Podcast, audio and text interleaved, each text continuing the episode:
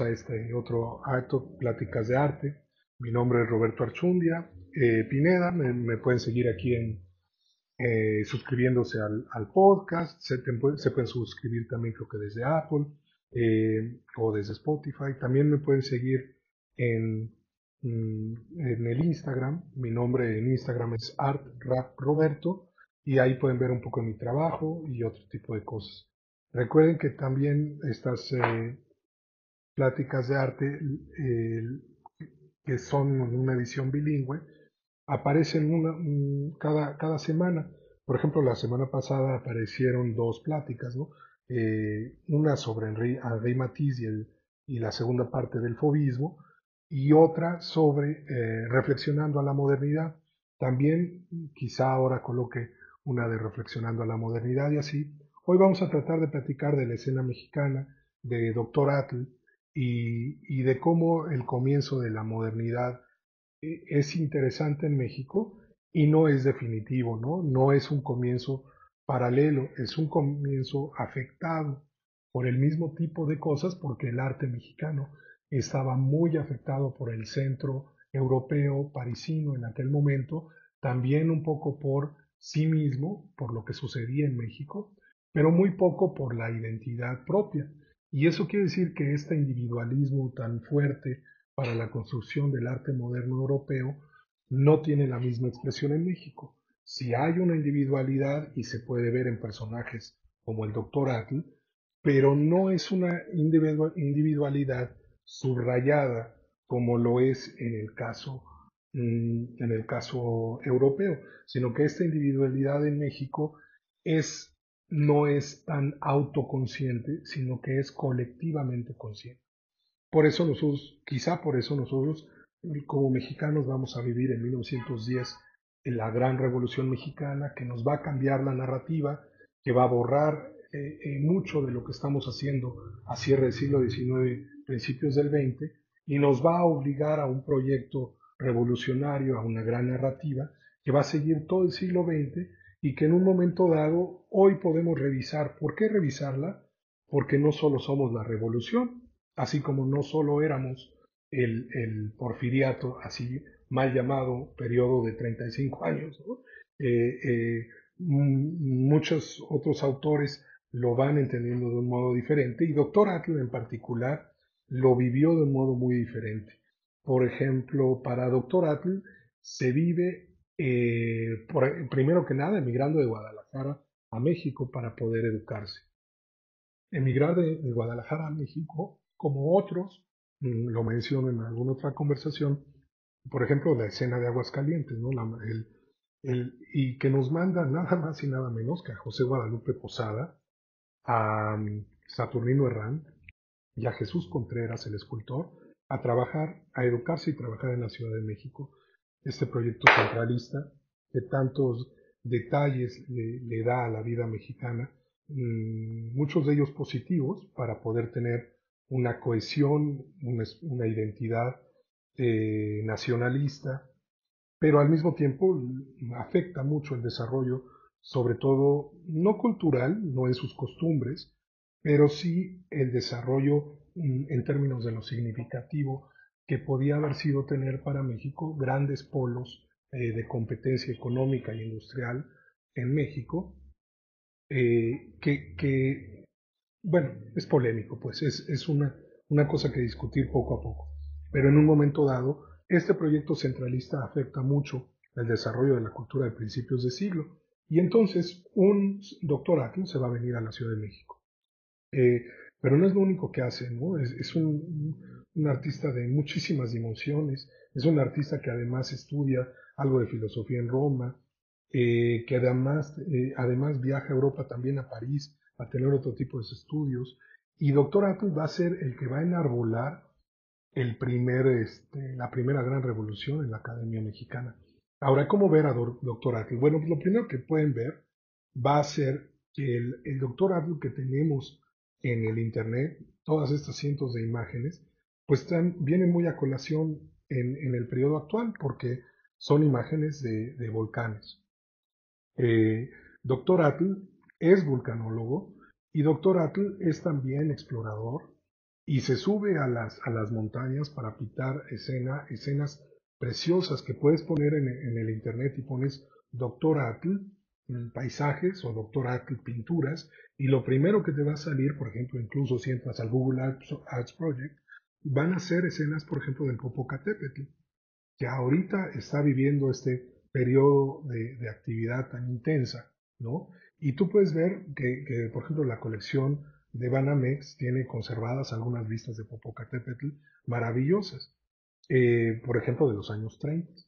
También puedes ver de los años 30, eh, 40 la, erupción del, del, del, Paricutín, este, este momento legendario en la vida del México de los años 40, 50, eh, donde puedes ver algunas de sus pinturas, como mm, incluso eh, se sube eh, a, la montaña para poder ver el, el Paricutín en nacimiento en el año de 1943.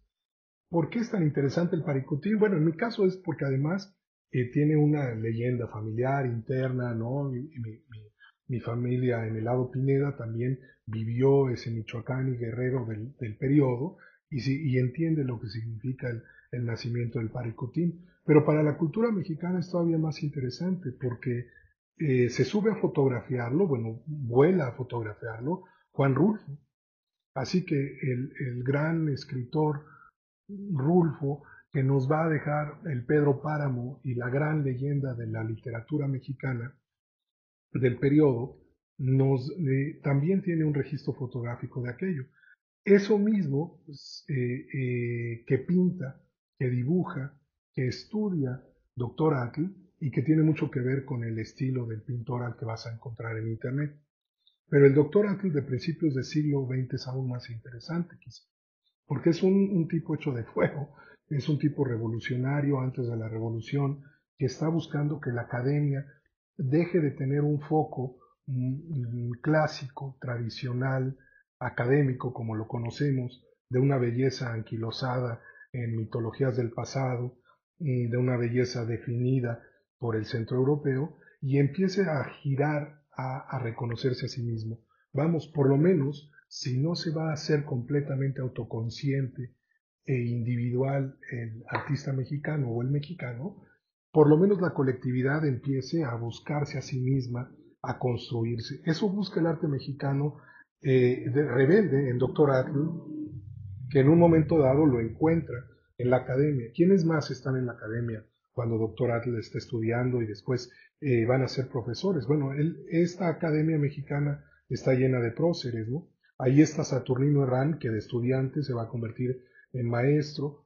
Eh, otro, otro de los profesores que en ese momento estaba activo, bueno, fue José María Velasco, que estaba de director, Después viene de director también eh, Santiago Rebull, que trae mucho más el impresionismo, eh, igual que Joaquín Clausel, que también están trayendo al impresionismo. La gran revuelta va a venir en, manos de Doctorati, buscando que haya artistas mexicanos representados en el fenómeno o en la exposición de 1910. Y en esa exposición de 1910 mm, eh, se hace un gran problema porque el mundo de Don Porfirio y la academia en un afán de reconciliación con, la cultura española, mm, termina presentando una exposición mm, abocada a reconciliarnos con el pasado europeo español, al mismo tiempo que mostrar esta nueva identidad. La identidad la enarbola, por ejemplo, Lisandro Izaguirre con pinturas como la de Fray Bartolomé, también conservada en el Munal, y que nos muestra a un México eh, del sincretismo entre lo indígena y lo católico, a un México que, igual que, el proyecto de Don Porfirio, reconoce su, pasado azteca, indígena, y lo presenta en la exposición en, el, en la Expo París, ¿no? en, en, 1900. Y entonces, en un momento dado, el, eh, si ustedes van al Munal, van a ver este sincretismo porque van a ver ahí al caballito, esta enorme escultura de bronce. En el interior van a tener a José María Velasco, y van a tener también a, Juárez del pasado y van a también tener a um, Saturnino Herrán, por ejemplo, y enfrente eh, van a ver algunos de los bronces que fueron llevados a la expo en París y que son los héroes indígenas mexicanos. El proyecto de don Porfirio se, se va a desmoronar cuando en el año de 1910 comienza la revolución, pero también se va a desmoronar porque había un, crisol de problemas eh, generándose, ¿no? Y por ejemplo, doctor Atl formaba parte de estas ganas de tomar a la identidad mexicana y hacer un modernismo nacionalista, así es como se llama ese periodo en la pintura de doctor Atl, pero también en la pintura de Saturnino Herrán. Y ese nacionalismo modernista es un, está llevado por principios algo académicos, por un nacionalismo identitario algo anacrónico, pero muy en boga en el principio, porque estamos hablando de, tratar de presentar a la identidad mexicana y llevarla al, futuro. Y esta identidad mexicana, pues igual que la europea, está construida en base a nuestras costumbres, a nuestras imágenes, a nuestros intereses propios, y en un momento dado así se alejaría del centro europeo. Pero la verdadera mentalidad moderna eh, no solo es nacionalista, es en realidad más universalista. Eh, y, se va a ver reflejada en proyectos más amplios, como será el de la Revolución Mexicana, proyectos culturales más amplios, y se va a ver reflejada también más aún en las manos de Diego Rivera y de Siqueiros y de Orozco, haciendo este muralismo mexicano tan identitario como, como propositivo hacia una, una idea global, ¿no? Eh, después, siendo más críticos con el muralismo mexicano, vamos a ver también un proyecto nacionalista, también oficialista, como en un momento dado lo era el oficialismo de principios de siglo en la academia. Pero por eso es tan interesante ver a un artista como Dr. Akel, que nunca se encuentra dentro del proyecto completamente, porque él está buscando en medio de ese proyecto oficialista una, una identidad propia. Esto ya es moderno en Dr. Atle, y no lo es en cambio en la mayoría de los artistas del periodo. Él va a conseguir en un par de ocasiones los muros de la Escuela Nacional Preparatoria y en un par de ocasiones la violencia pública lo va a traer al desgaste. O sea, el proyecto muralista habría nacido con Dr. Atl y en dos ocasiones pierde ese proyecto por culpa primero de la revolución y después de las siguientes revoluciones de la revolución mexicana, ¿no? Y cuando se cuaja el proyecto muralista, van a buscar a gente más joven, eh, como Siqueiros y Diego Rivera, y van a encontrar en ellos al movimiento muralista, junto con el patrocinio del Estado desde, desde José Vasconcelos, el gran ideólogo desde la Secretaría de la Educación Pública de, del proyecto muralista. Y doctor Atul injustamente va a quedar marginado ¿Por qué? Pues porque él estaba buscando el control de esta idea, o por lo menos eso asumían sus competidores, ¿no? Entonces, doctor Atlus no, no está mencionado adentro ¿no? del movimiento muralista, como tampoco va a estar mencionado claramente Fermín Revueltas, ¿no? que, va a ser otro artista vanguardista, que va a ser otro artista nacionalista, pero que va a tener una tendencia aún más radical quizá que la de Diego Rivera y Orozco y, Siqueiros con respecto a la identidad indígena, ¿no? Entonces, todos estos radicalismos y enfrentamientos hacen que cuando nosotros platiquemos de un doctorato, pues estemos hablando de su momento en, nacionalismo, en el nacionalismo modernista de principios de siglo y después de su momento eh, como que desaparece durante todo este tiempo, eh, se meten todas las, las leyendas sobre Nahui Olin y todas las leyendas sobre sí mismo, y toda su gran imagen, que al final del día será el pintor que en los años 30 y 40 está de explorador y está pintando volcanes y montañas y algo de paisajes, y al hacerlo no está siendo un artista de enorme modernidad ni de enorme identidad individual como sí lo van a hacer a los llamados artistas modernos europeos como Matisse y Picasso y otros, pero eso no cambia que adentro del panorama nacional, su individualismo, su pintura de caballete, su capacidad de desarrollarse como artista, individuo, autoconsciente, consciente de la naturaleza, consciente de su entorno, consciente de su propia nacionalidad, esté en realidad ya enarbolando algo que por los años 50 y 60 hará una gran irrupción en la cultura y el arte mexicano que nos puede llevar a este triunfo de la modernidad. ¿Cómo, cómo señalar este desfase? Bueno, que el desfase es que en México, después del muralismo, eh, cuando viene el muralismo y triunfa como vanguardia, pues estamos hablando de una vanguardia heroica, revolucionaria, que busca cambiar al mundo, que lo hace en la gran rebeldía y que al hacerlo está siendo distinta mm, de las vanguardias contemporáneas europeas, porque cuando está sucediendo el muralismo está sucediendo el surrealismo en Estados Unidos, en Europa. Entonces, eh, vamos, lleva una actitud muy parecida a la del futurismo, a la del cubismo, a la del fobismo, y, está pues entrando en una contemporaneidad cada vez más simultánea. Sin embargo, hay un desfase, ¿no?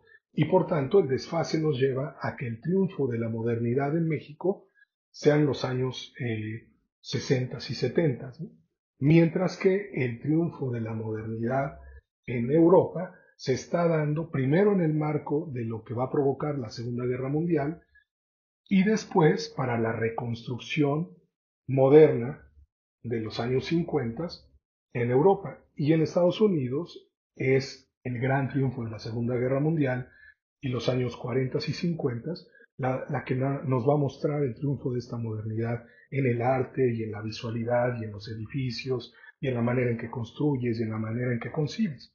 Entonces, eh, algunas de las diferencias con el arte estadounidense se subrayan en que un artista como Dr. Atle, en la búsqueda de su propia individualidad, o un artista como eh, José Clemente Orozco, que, viaja incluso a Estados Unidos, eh, llevando su trabajo como individuo y no como muralista, eh, no van a ser los destacados, ¿no? El destacado va a ser el movimiento muralista, el grupo, la bola, igual que la revolución, digamos, ¿no? La bola, el grupo, la idea de colectividad es la que va a ser triunfante.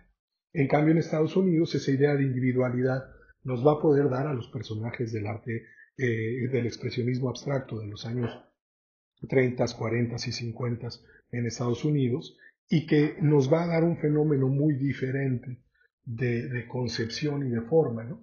Porque, por ejemplo, en el caso del, expresionismo abstracto estadounidense, tienen a un eje desarrollador en Clement Greenberg, el, crítico, el célebre crítico estadounidense, que va a ser el gestor del movimiento incluso, ¿no? Esto lo, lo, pueden leer en diferentes, diferentes referencias, pero pueden leer al propio Clement Greenberg en aquel artículo sobre el arte kitsch y el nacimiento de la vanguardia en Estados Unidos y eh, van a poder entender esto en, base a varios estudios como el de Harrison y Francina publicado por Acal. ¿no?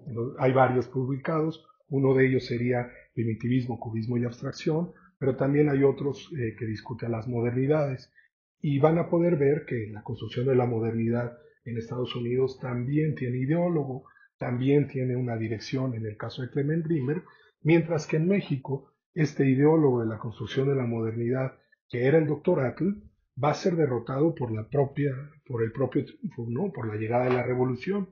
Después va a ser derrotado por el proyecto revolucionario, porque el proyecto revolucionario en manos de culturales y educativas de, Velasco le va a pasar por encima y van a poder hacer un proyecto más colectivo, más grande, que se, que se nutre de un Diego Rivera, de un Siqueiros y de un Orozco, para establecerse en, México y a él lo margina como artista individual, ¿no? Entonces, si para la construcción de la modernidad mexicana dejamos de lado la, cruel competencia, no vamos a poder este, entender a nuestros artistas, porque la competencia no es muy leal en, México, en el arte, siempre ha sido muy, muy especial la manera en que la competencia se ha comportado, ¿no? Siempre eh, vamos, algunos de los rasgos que, se sufren, eh, hacen que los artistas que quedan marginados se vuelvan marginales, ¿no? ya no tengan lugar en la cultura. Entonces, Doctor Atul tarda mucho en reconectar con un mercado, con una posibilidad de apoyo del Estado, etcétera, y durante muchos años es un artista en gran desarrollo y en celebridad siempre, pero siempre finalmente separado de este proyecto que está dando forma a la cultura nacional, que es el muralismo. Ahora, al mismo tiempo, doctor Atl, ahí en los años 40 va a estar haciendo estas pinturas de los volcanes que, y, que van a, tener, vienen mucho a colación porque es una modernidad que nunca dejó de lado a la naturaleza. Y en cambio el proyecto urbano de la modernidad, que es su principal rasgo, va a ser el que va a ser mm, el rasgo principal de gran parte de las modernidades europeas y estadounidenses, abrazar a la urbanidad por completo, ¿no? Eh, en algún trabajo propio, generalmente en mi tesis como maestro en arte, pude demostrar que la naturaleza sí jugó un papel adentro de la construcción de la vanguardia, de las vanguardias europeas, y fue rápidamente marginada, no en la identidad del artista ni en la identidad de lo que creaba, pero sí en la apariencia, ¿no? En la idea de ya no representamos naturaleza y esta desaparece. Y al hacer eso, bueno, afectaron a muchas de las vanguardias y la manera en que se, se declararon casi en enemistad con la naturaleza, cuando en realidad con lo que se estaban eh, separando, de lo que se estaban separando, era de la imagen de la belleza como naturaleza ¿no? y de la representación de la misma. Al final del día mm, es un, tema a explicar en otro momento, ¿no? Pero les invito a buscar la obra de Dr. Atl, a, tratar de comprender qué, les llama más la atención si ese artista de principios del siglo XX que empieza a retratar algunas eh, indígenas, que empieza a retratar algo de este nacionalismo modernista, o si les, les llama la atención en cambio ya el doctor Atl de los años 40, completamente enfocado al, al estudio de la, de, la, naturaleza, sobre todo en este caso como vulcanólogo, y al pintar estos cuadros que vienen hoy a tanta colación con el Popocatépetl en plena, en plena este, eh, bueno, secuencia de explosiones y van a encontrar una afinidad entre las imágenes de Dr. Atl y las imágenes de la actualidad. Un saludo, eh, una reflexión en torno al Dr. Atl, su tiempo, sus motivaciones y eh, bueno, por aquí estamos. Mi nombre es Roberto Archundia, estas son las Art Talk, las pláticas de arte y eh, recuerden que son en una edición bilingüe y eso nos permite una gran, una mayor difusión de lo que hacemos y bueno, también me pueden seguir en Art Rap Roberto en Instagram.